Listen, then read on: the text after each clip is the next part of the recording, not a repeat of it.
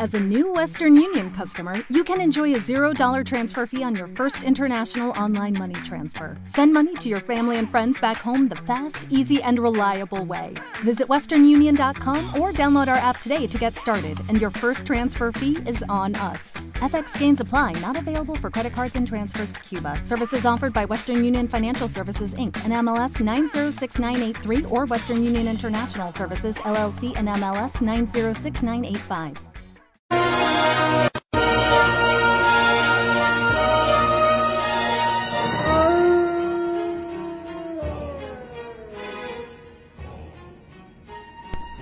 Esta es la historia de una obsesión demoníaca que ocurrió en el año 1899 y que tuvo una amplia cobertura por parte del periodista Bruno Gabrinski en el rotativo alemán New Wissenschaft. Pero antes de comenzar el relato conviene aclarar que ciertos estados obsesivos se desarrollan en la psique del enfermo a través de un sistema secundario de personalidad que lleva una vida emancipada de su voluntad, lo que hace que el individuo afectado pierda el dominio de sí mismo y asuma la parte demoníaca. Es un proceso de coacción que el individuo realiza contra su propia voluntad. La diócesis de Traveri vivía en perfecta armonía. Entre sus moradoras se hallaba Magda, una hermana enfermera que había logrado comenzar a vivir en paz tras una penosa infancia. Cuando Magda tenía apenas siete años, su abuela le gritó en medio de una terrible crisis de nervios que nunca habría de tener paz en la vida. Afectada por tamaña profecía, la edad de 14 años decidió ingresar en una congregación religiosa para intentar encontrar la paz que le había negado su propia abuela. Era esa la obsesión que le había causado aquella mala profecía. Pero no logró hallarla en intramuros, así que tres años después abandonó el convento para dedicarse a una vida licenciosa en la que la prostitución llenaba casi todas las horas de su vida. Según Bruno Gabrinsky, hastiada de la vida que llevaba, decidió a través de un ritual mágico firmar un pacto con el diablo, por el cual obtendría todo aquello que deseara, pero la condición que le impuso Lucifer para ese pacto pudiera llevarse a cabo era que se le concedería todo siempre y cuando renunciara a regresar al camino recto y prosiguiera por los vericuetos nada recomendable. Además, la amenazó con terribles castigos que serían infligidos por los ayudantes del demonio en la tierra de no cumplirlo. Cuando Magda sentía impulso de dejar la vida licenciosa y placentera que llevaba para obtener el perdón de sus pecados, caía en las redes del demonio que le procuraba terribles castigos físicos y psíquicos. Dos eran las obsesiones que la atormentaban, cuando quería regresar a ese camino del bien. Las figuras que se le presentaban eran las de un gato y las de una serpiente, que a pesar de ser solo fantasías de su mente atacaban a la muchacha de forma despiadada, pero que cuando acababan los supuestos ataques a los que refería Magda y era examinada por el médico, en su cuerpo aparecían claras señales de arañazos y moratones producidos por una fuerte opresión que, sin duda, podrían ser las de un apretón al someterse a una áspid presa de su voracidad antes de engullirla. La medicina no encontró remedio a los ataques realizados por la propia fantasía de la muchacha y decidió buscar la solución mediante un exorcismo que pudiera liberar la mente de Magda. Esa obsesión, inculcada desde su más tierna infancia por su abuela y, posteriormente, anular el pacto firmado por ella con el diablo. El exorcismo era difícil, de actuar dadas las condiciones a las que hemos referido con anterioridad. Tras leer las distintas fórmulas de absolución esgrimidas por un sacerdote, se ponían a atisbar en Magda los efectos del alivio y la serenidad. Pero a los pocos días Magda volvía a las andadas y volvía a ser la misma mujer ligera de cascos que tenía todo lo que se le ofrecía ante sus ojos sin ninguna dificultad para obtenerlo. El diablo, de forma al parecer definitiva, se había apoderado del cuerpo de Magda, haciendo inoperantes la razón y la voluntad de la muchacha cada vez que ésta decidía abandonar la vida fácil. Su cuerpo trataba y tardaba cada vez más en hacer cicatrizar las heridas que le producía a sí misma, hasta que no pudo más y cayó en un coma profundo en el cual se sumió por espacio de dos meses.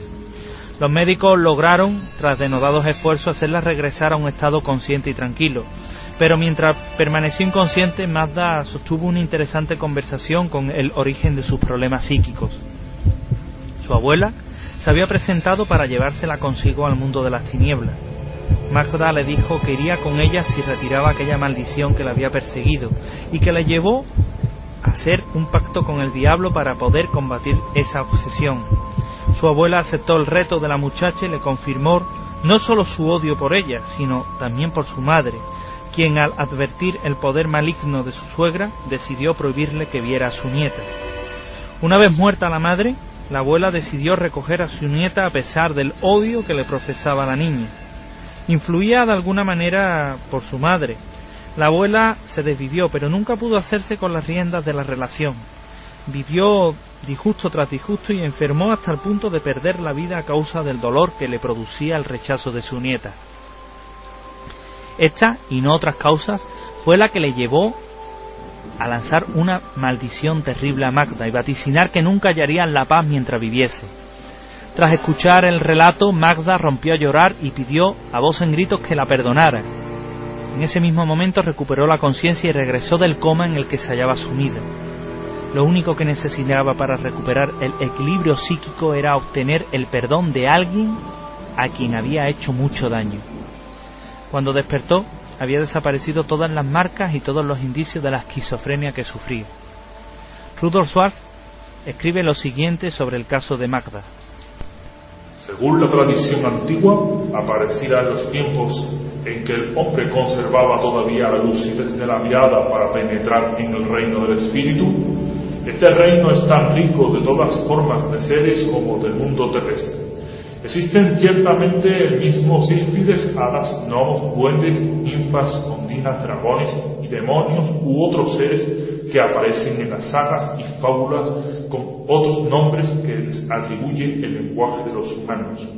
La obsesión es la formación de todos estos extraños seres que el subconsciente hombre ha creado. Magda durante muchos años sirvió a la diócesis de Traveris, bajo la velada amenaza de su abuela de volver a atormentarla si abandonaba la vida religiosa. Nunca abandonó la orden y ésta se convirtió en refugio que siempre anheló y que siempre cuidó por aquella paz que tanta deseaba. De vez en cuando se suele hacer justicia, aunque ésta tenga que esperar algunos años o algunos siglos para ser cumplida. Los crímenes que se cometen en vida acaban pagándose aunque el asesino no sea capturado en la justicia terrenal. A veces esta sería mejor que la divina, ya que al menos la estancia en una celda es menos dura eh, que un largo remordimiento. En las afueras de París vivía a principios de 1730 el marqués Rambadier, persona de buen ver a pesar de los 80 años que llevaba a cuestas. Todavía le quedaban fuerzas para flirtear con mujeres, las cuales triplicaban en edad. En uno de estos escarceos amorosos, el marqués Rambadier se quedó prendado de la belleza de una joven de 19 años que, además, daría lustre a su apellido para... pues se trataba de la condesa de Fraisenon. Durante meses después de su encuentro se desposaron en una pequeña capilla cita en los mismos terrenos del marqués lo que dio mucho que hablar a la comunidad aristocrática de la época. Durante los primeros meses fueron muy felices, sobre todo él. Pero poco tiempo después el marqués enfermó de gravedad. La marquesita, llamada así por aquella fracción de la nobleza, que vio en la boda una burda ofensa al estamento eclesiástico y al profundo sentido del matrimonio, asumió perfectamente su nuevo papel. Había tratado de ser la amante esposa del marqués a su incondicional enfermera, las dolencias de Rambider eh, iban para largo, porque a pesar de su delicada enfermedad y de su larga edad, su fortaleza todavía era consistente. Durante más de siete meses fue una abnegada esposa que se ganó el respeto de todos aquellos que la odiaban, hasta que un buen día se cruzó en su camino otro hombre, un joven capitán del rey.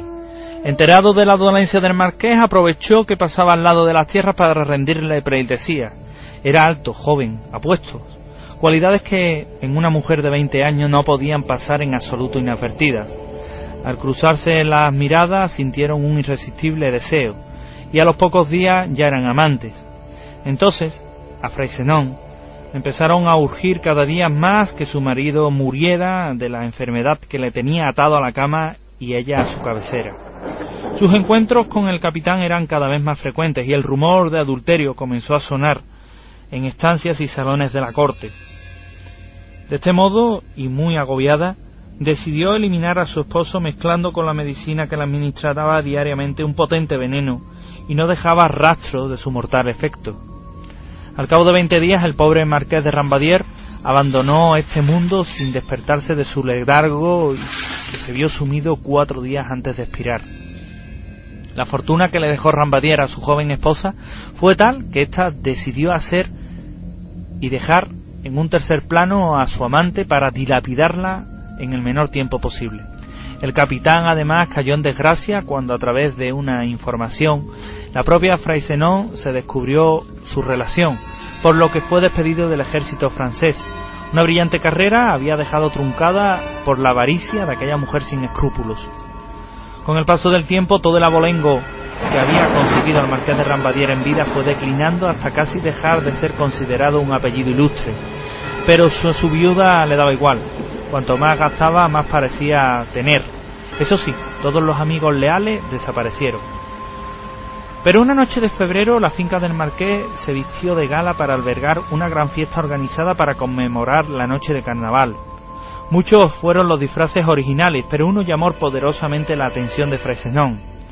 Un apuesto caballero, que tan solo dejaba entrever sus ojos, despertó la admiración de todas las mujeres del salón principal.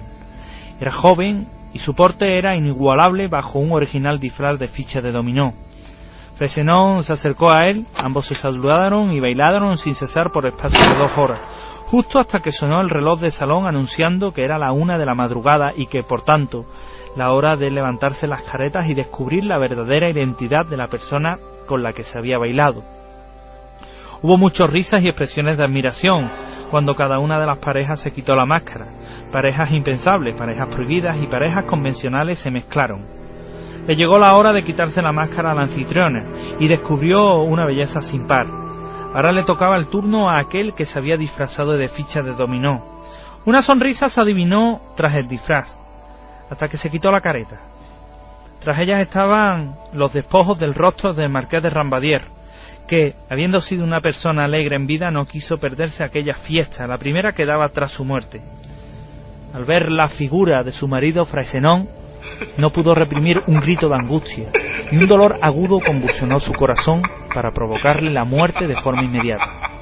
Desde entonces, y hablamos de un hecho que sucedió hace dos siglos y medio, cada sábado de carnaval se puede ver en los dominios de la finca del marqués de Rambadier, bailar a la marquesa con una ficha de dominó.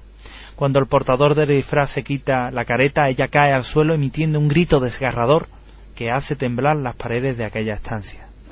Eran dos nuevas citas que nos han reunido hoy aquí, en las 25 casas más encantadas del mundo, en Voces del Misterio, en Radio Betis, en el 89.6.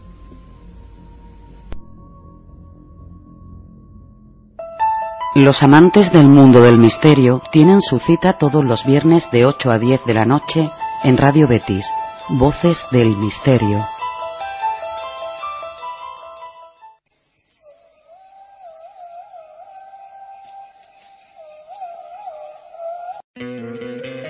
¿No te encantaría tener 100 dólares extra en tu bolsillo? Haz que un experto bilingüe de TurboTax declare tus impuestos para el 31 de marzo y obtén 100 dólares de vuelta al instante. Porque no importa cuáles hayan sido tus logros del año pasado, TurboTax hace que cuenten. Obtén 100 dólares de vuelta y tus impuestos con 100% de precisión. Solo con Intuit TurboTax. Debes declarar para el 31 de marzo. Crédito solo aplicable al costo de la presentación federal con TurboTax Full Service. Oferta sujeta a cambios o cancelación en cualquier momento.